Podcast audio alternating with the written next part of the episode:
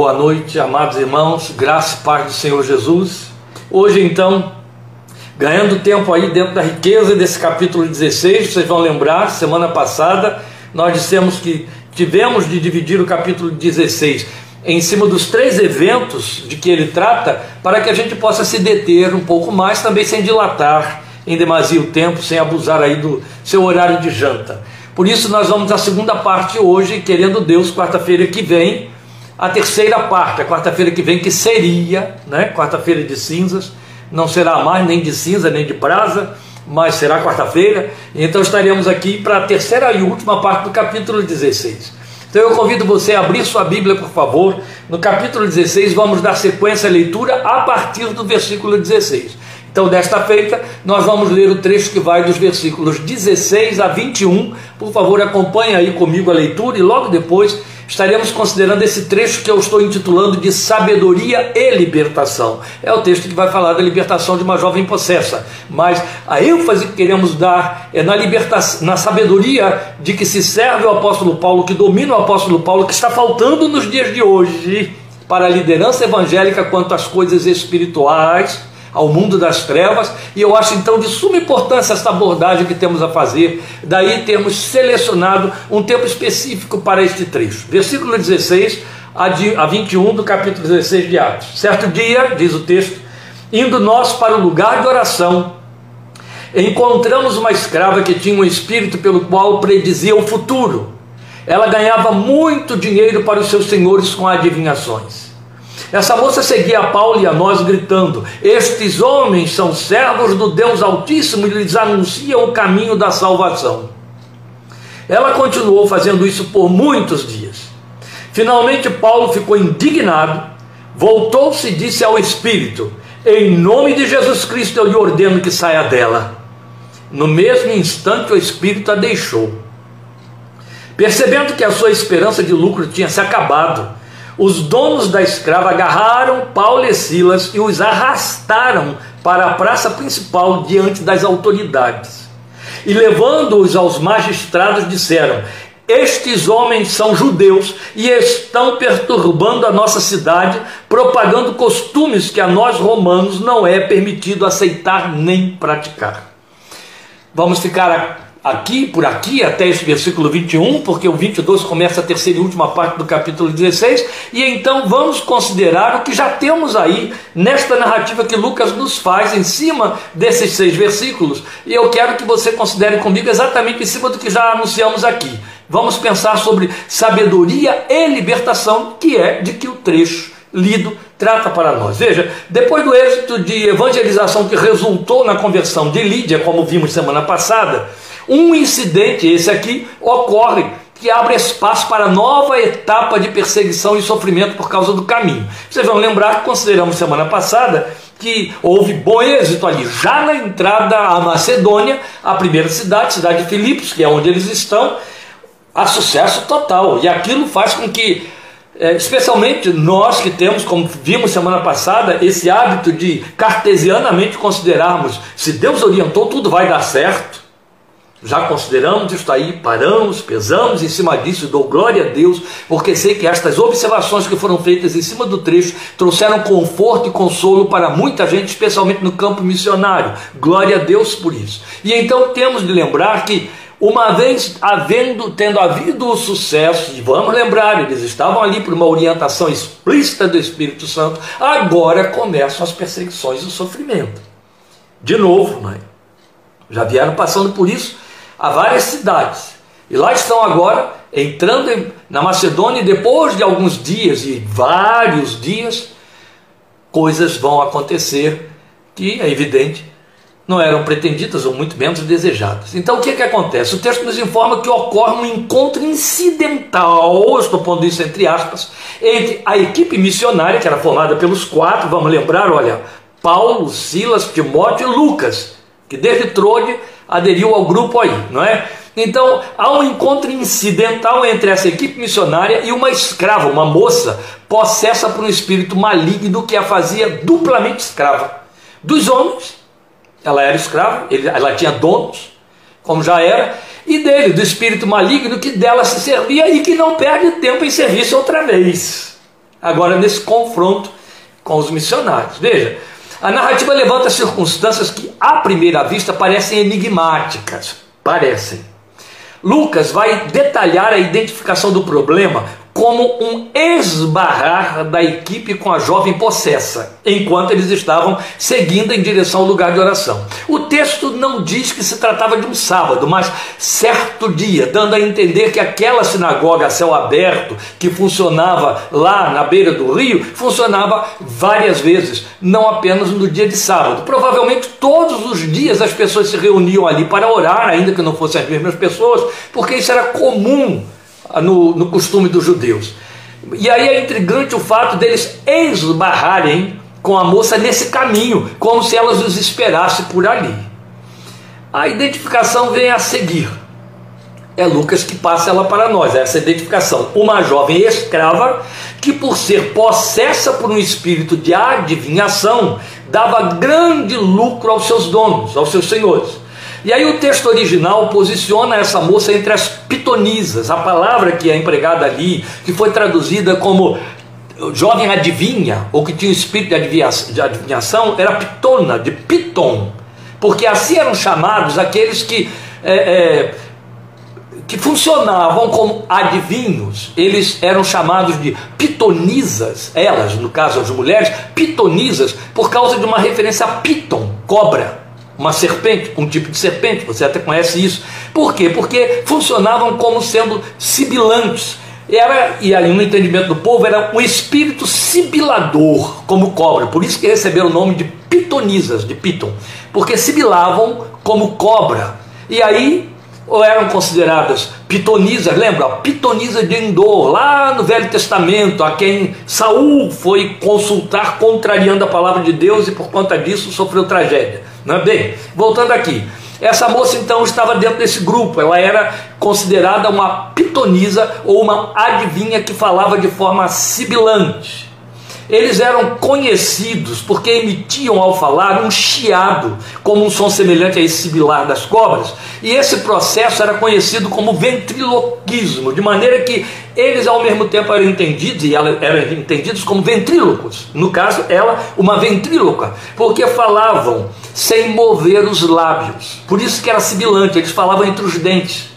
A voz saía sem que os lábios se movessem, para dar a entender que quem falava era um espírito que estava do lado de dentro, que estava dentro do corpo, que estava no ventre. Daí ventriloquismo, a fala que vem de dentro. Percebe? Não há grandes mistérios aí, porque é engano, para todos os lados é engano, mas há um fato verdadeiro. A Bíblia diz que ali havia um espírito que possuía, isso acontecia através de uma operação espiritual, um espírito maligno que se apossava dessa moça e que se servia de engano ao fazer adivinhações, enganando as pessoas, porque o diabo é o pai da mentira, Jesus já disse, e também pelo fato de que enganava, dando a entender que a voz vinha do lado de dentro, daí ventriloquismo. Pronto, e eu acho que isso já esclarece para nós. Aí as pessoas pensavam que eles falavam com uma voz de mistério e por aí vai. Então aqui estamos diante de uma jovem ventríloca que predizia o futuro, ó, predizia está entre aspas, para as pessoas em troca de dinheiro que entregava aos seus donos. E então por isso ela era para eles, na linguagem do próprio Lucas, fonte de lucro. Imagine quanto não deveriam ganhar. Então, a considerar que se tratava de uma possessão maligna, então fica fácil entender que de fato ela foi estrategicamente colocada no caminho deles para fazer o que interessava ao espírito que a possuía. Ao encontrar Paulo e os demais, ela começou a gritar, atraindo o povo. E agora eu gostaria que você me acompanhasse passo a passo, detidamente, porque eu comecei tudo dizendo que parece uma narrativa enigmática por que, que eu estou dizendo passo a passo, com cuidado, por conta dos que tropeçam neste texto? Eu estou falando de crentes, entende? Incautos, que fazem a leitura superficial da Bíblia e vão dando procedência, estabelecendo como verdade certas coisas que a palavra de Deus nos adverte de forma muito diferente. Vamos prestar atenção aí. Veja, o que, que ela faz? Ela começa a gritar, atraindo o povo. Estes homens são servos do Deus Altíssimo e lhes anunciam o caminho da salvação. Ora, Lucas diz para nós que esta moça fazia isso movida por um espírito. Jesus tinha dito a respeito do pai desses espíritos, o diabo, que ele é pai da mentira. Agora, quem eram Paulo e Silas, Timóteo e Lucas, fazendo a obra missionária e o que eles estavam indo fazer lá na beira do rio, onde havia aquela sinagoga a céu aberto? Eles eram servos do Deus Altíssimo e o que eles estavam fazendo era anunciar o caminho da salvação. Como é que fica isso agora? Se o espírito que estava ali era contrário ao que eles estavam fazendo e era um pai da mentira, como que podia estar pregando uma verdade e promovendo uma campanha evangelística? Aqui em Analândia, nós temos um, um grupo religioso que se entende evangélico que anuncia com alto-falantes durante a semana a proposta de milagres e realizações, libertações, resolução de todos os problemas e sofrimentos da vida através de culto, que vai acontecer na noite de sexta-feira. Eles fazem propaganda para atrair as pessoas para irem até lá, a fim de que elas experimentem o que eles estão oferecendo. O que, é que essa moça está fazendo aqui? Propaganda, não é o que parece? de um trabalho e outra coisa. Quem é que está fazendo a propaganda? Alguém que era tão procurada pelo poder que tinha de adivinhar coisas que ganhava muito dinheiro, dava muito dinheiro aos seus donos. Então a coisa ficou complicada, muito complicada. Vamos, reforçando o nosso entendimento de que eles iam orar todos os dias naquele local, o texto diz que a jovem repetia isso por muitos dias. Opa! Aqui em Analanga, o alto-falante anuncia uma vez por semana, ou a cada 15 dias, quando o missionário vem.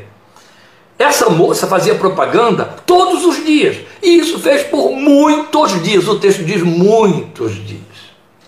E então Lucas diz que depois de muitos dias, usa um advérbio finalmente, ou até que enfim, não é? Finalmente, ou só então, Paulo voltou-se para ela, e o texto diz que indignado, ele estava indignado e aí voltou-se para ela e expulsou o espírito que a possuía. Isso se tornou tão real que ela perdeu o poder de adivinhar e não pôde mais exercer aquele tipo de ofício lucrativo. Provavelmente calou a boca. Parou de sibilar, parou de falar, parou de fazer tudo isso. Alguns conjecturam que ela teria se convertido e por isso que calou a boca. Não só porque ficou liberta, mas também porque uma vez que estava convertida, não podia fazer mais nada mesmo a, a, respeito daquelas práticas, mas aí já é especular demais, o texto não diz isso para nós, não temos o direito de avançar e criar é, suposições, de jeito nenhum. Agora veja, a narrativa é tão inusitada que leva alguns a levantarem algumas questões, como por que somente depois de muitos dias é que Paulo agiu repreendendo aquele espírito? Quantas vezes pessoas nos perguntam isso? E há os que vão ainda mais longe para pretender que ele não estivesse, pretender que Paulo, o homem que escreveu sobre discernimento espiritual, discernimento do espírito, em 1 Coríntios capítulo 12, esse mesmo Paulo não estivesse discernindo tratar-se de demônio por conta da propaganda fácil que era feita a favor da sua missão. Barbaridade. O disparate dessa conceituação é imperdoável. Caberia hoje, sim, a líderes que se servem de pretensas operações malignas para promoverem seus ministérios, igrejas e darem sustentabilidade a denominações inteiras. Isso é fato. Vocês barram com isso aí nas esquinas.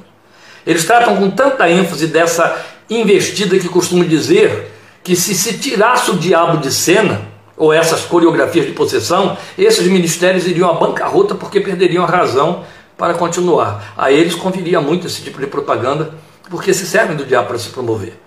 E o que temos aqui? O que temos aqui a resposta quanto à razão de Paulo ter suportado aquela propaganda em altos brados durante tantos dias encontra-se no resultado que veio em seguida. Uma vez repreendido o espírito, os donos da escrava mobilizaram as autoridades filipenses que encarceraram os dois missionários principais. E assim seu trabalho de evangelização e doutrinação dos novos conversos foi interrompido. Eles foram expulsos da cidade depois disso. E o fato de Paulo ter feito isso após ficar, nas palavras de Lucas, indignado, lança ainda mais luz à questão toda. Observe, acompanhe aí. Para os que pensam que o espírito maligno fazia propaganda favorável ao trabalho missionário, convém esclarecer que Paulo jamais permitiria isso por essa via. Jesus muitas vezes, muitas, proibiu os demônios de anunciar publicamente sua identidade porque ele sabia que não era o momento certo de ser conhecido e daí perseguido como Messias prometido a Israel. Que, te, que queres conosco? Vieste atormentar-nos antes de tempo? Jesus, filho do Deus Altíssimo. Cala-te, cala-te, Jesus dizia. Não fale isso, não me apregoe antes da hora. Ele não queria, é chamado silêncio messiânico, que ele fosse conhecido antes da hora como Messias de Israel por conta das consequências. Ele tinha um trabalho inteiro a cumprir. Sei que os homens que o perseguiram três anos e meio se adiantassem para fazer o que por fim vieram a fazer. Paulo não repreendeu o espírito antes, porque sabia que o seu propósito era atrapalhar, criar tumulto, impedir a missão de continuar. Sabedoria é o nome disso. Por outro lado, ele também, Paulo, sabia que o discurso era um deboche, era um blefe, como não poderia ser diferente, mal intencionado. Agora me acompanha aqui, porque isso é novidade para a grande maioria. Porque ao anunciar, servos do Deus Altíssimo que lhes anunciam o caminho da salvação, o que o diabo estava fazendo através daquela moça era denunciá-los para pô-los em confronto com às autoridades romanas. O espírito maligno sabia que estava levando fogo a pavio de pólvora contra os missionários. E Paulo sabia disso outro tanto, porque Augusto, o César romano, era adorado, e ó, já fazia décadas, com templo exclusivo e especial, em especial ali em Filipos, como Deus Altíssimo e o Salvador dos homens. Estes eram os títulos de Augusto César. Prestou atenção? Quais eram os títulos pelos quais os seus paparicadores o adoravam e ele era anunciado, especialmente pelos seus arautos, nas entradas das cidades, nas campanhas que fazia quando ia impor a sua autoridade em alguma província. Deus Altíssimo e Salvador dos homens através da Pax Romana, a paz de Roma. Ele detinha esses títulos, eu disse, já fazia muito tempo, que o povo que o pretendia agradar incorporou bem e corriqueiramente nas suas situações, está na literatura romana da época. Jesus, judeus que fossem flagrados pregando Deus Altíssimo e o caminho da salvação fora dos arautos romanos seriam incriminados e poderiam até mesmo ser mortos, crucificados, como aos milhares acabaram sendo. Estou falando de judeus. O diabo sabia disso e não perdeu tempo. Por isso, moveu seu instrumento em direção a interceptar os missionários em sua rota de evangelização junto ao rio. Daí Paulo haver tolerado isso durante muitos dias. Por isso é que Lucas diz: ficou indignado. Alguém diria: ele só ficou indignado depois de muitos dias, ele se cansou. Ignorância sem perdão. Não. Paulo devia estar engolindo aquilo ali com uma dificuldade que só Deus pode mensurar por conta do fato de que tinha de suportar para não dar ocasião ao diabo, para não deixar o diabo lograr o êxito que ele queria, porque tudo quanto ele queria era interromper tudo, e ele sabia, na sua sabedoria propriamente tenebrosa, que aquele era o meio, aquele era o recurso pelo qual ele interromperia tudo, usando o seu mais influente instrumento dentro da cidade de Filipos. Que coisa séria. Então o diabo sabia disso não perdeu tempo e foi fazer esse tipo de trabalho. Paulo tolerou isso durante muitos dias até que deu o seu basta. E aí liberta a moça. Eles são encarcerados pelas autoridades locais que atenderam aos acusadores que os acusavam de estarem propagando costumes que a nós, romanos, não é permitido aceitar nem praticar, está aí no versículo 21, e isso depois de serem apontados como judeus, o que era fato quanto a Paulo e Silas, e explica o porquê de Timóteo e Lucas não terem sido presos juntamente. Você nunca perguntou sobre isso? Era, eram quatro na equipe, só dois foram presos, só dois foram levados para a prisão de segurança máxima de Filipe, e esses dois eram Paulo e Silas, porque só Paulo e Silas eram judeus, e ali eles estavam sendo anunciados em cima exatamente daquilo que a lei romana proibia. Judeus estão proibidos de fazer proselitismo, como era Paulo, o pregoeiro, provavelmente Silas, o profeta, o, o sim, Paulo, o mestre, Silas, o profeta, muito provavelmente só eles dois foram apontados como judeus, e daí só eles dois terem sido presos e Lucas e Timóteo terem sido poupados. E então algumas considerações se fazem prementes aqui. Eu sei que temos pouco tempo, peço que você me dê um pouquinho mais de espaço aí para essas considerações e aí eu encerro. Veja, o discernimento é invado de sabedoria da parte do apóstolo provando a autoridade espiritual que detinha como servo de Jesus Cristo, como igreja. Paulo não se precipitou em fazer um exorcismo com a intenção de dar espetáculo, demonstrar superioridade espiritual como numa disputa transcendental a favor do reino de Deus. Ele sabia discernir o propósito maligno. Por isso que eu estou dizendo que aqui nós temos sabedoria e libertação. Foi exatamente o que em Paulo, ou perdão, é, em certa ocasião, ele ensinou a igreja, Paulo ensinou a igreja, quando ele disse: Não lhe ignoramos os ardis, falando do diabo. Paulo disse: Não lhe ignoramos os ardis, as armadilhas, as estratégias de que ele se serve. Paulo está provando isso aqui. Não ignore os ardis do maligno. Ele sabia que a tática de Satanás é sempre sábia. O diabo não se manifesta com essa coreografia ridícula que procura impingir-nos sempre nos espetáculos televisivos de exorcismo. Porque para ele mais importante é esconder-se do que dar as caras. Pode ter certeza disso. Ele atua com nuances de engano, por ser pai da mentira. Mais depressa usa magistrados, políticos, detentores de poderes legais do que o pobre coitado que não tem nem eira nem beira para causar dano a ninguém.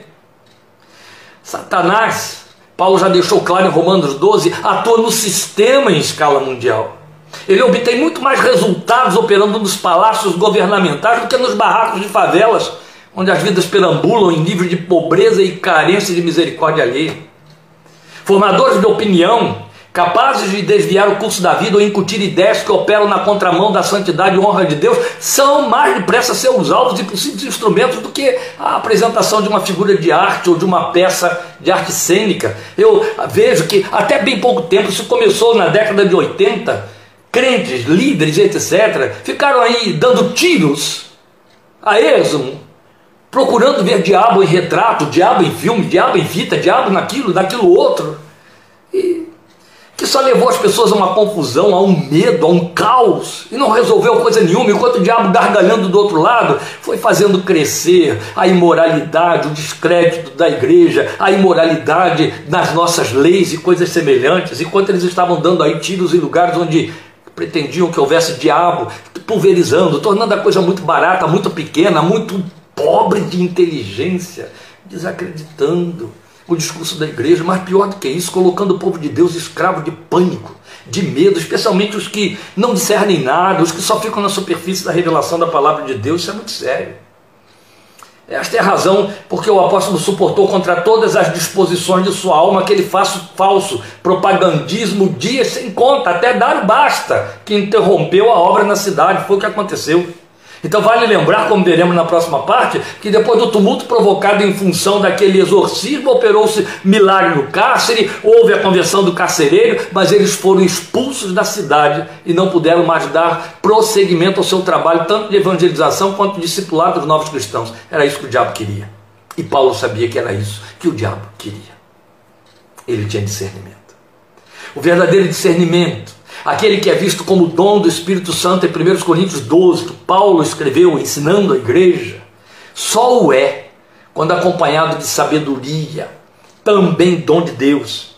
E é isso que o apóstolo nos demonstra aqui. Uma obra feita à custa de espetáculos, cenas e efeitos, via de regra, é desprovida de sabedoria, meus queridos. E exalta os homens em lugar de correr em direção à glória de Deus. Este é o fato. Deus não nos chamou para fazer duelos de deuses em seu nome. O simples fato de saber que temos autoridade sobre toda a força do maligno, e isso não é fato simples. Como prometeu Jesus, está lá em Lucas 19, 10, 19, por nós estarmos nele, é quanto basta para nós transitarmos pelas vias da fé neste mundo tenebroso, certos de que o inimigo de Deus e, portanto, nosso inimigo, ele tem tudo para temer aquele que habita em nós do que nós teríamos por que nos preocuparmos com ele. Sempre que o diabo é calado, envergonhado pelo testemunho digno de um filho ou filha de Deus, o Deus eterno é exaltado. E essa é a mais maravilhosa de todas as expulsões e exorcismos que possam ser realizados em seu nome. Desejo a você que esta noite você durma de posse de verdades absolutas para a fé que não podem ser negociadas. O Senhor Jesus disse isso. É para mim e para você. Eis aí, vos dou poder e autoridade para pisar em toda a força do maligno, e nada absolutamente lhes causará dano algum. Lucas 19, 10, 10 19. Outro tanto, João na sua carta vai dizer para nós Aquele que é nascido de Deus nos guarda e o maligno não nos toca. Ou seja, aquele que é nascido de Deus o guarda, falando do crente, e o maligno não o toca. Quer mais? Maior é o que está em nós do que o que está no mundo. Quer mais? Contra Jacó não valem adivinhações nem encantamentos. Esta palavra é minha e é sua. Está escrito em Efésios capítulo 1, versículos 20 a 22, que estamos assentados com Cristo Jesus muito acima de toda potestade, de todo poder, de toda malignidade. Não há como, nem porquê, você temer o diabo. Com respeito a ele, a Bíblia te orienta dizendo: não dê lugar a. Com respeito a ele, a Bíblia te orienta dizendo: fica firme no Senhor e na força do seu poder. Entre nós e Satanás, só um tem de temer o outro. Ele, quanto a nós, porque maior é o que está em nós do que o que nele, no mundo está. Deus te abençoe, te fortaleça. Estejamos juntos domingo, em nome do Senhor Jesus. Quando estaremos considerando a palavra, nós vamos já colocamos aí no nosso Face o tema para o nosso próximo domingo. E em nome do Senhor Jesus, vamos ser edificados sobre essa palavra que nos mostra o conforto que goza a fé, que pode lançar-se sob a palavra do Senhor Jesus. O tema que temos é este: sob a tua palavra. Domingo que vem, 17h30, em nome de Jesus. E a última parte desse nosso Minuta 25 Quarta-feira que vem, 20 e 30, querendo Deus. Deus te abençoe e te fortaleça. Obrigado por sua companhia, sua atenção e sua paciência em chegar aí até o final desses 30 minutos. Até o próximo encontro. Obrigado.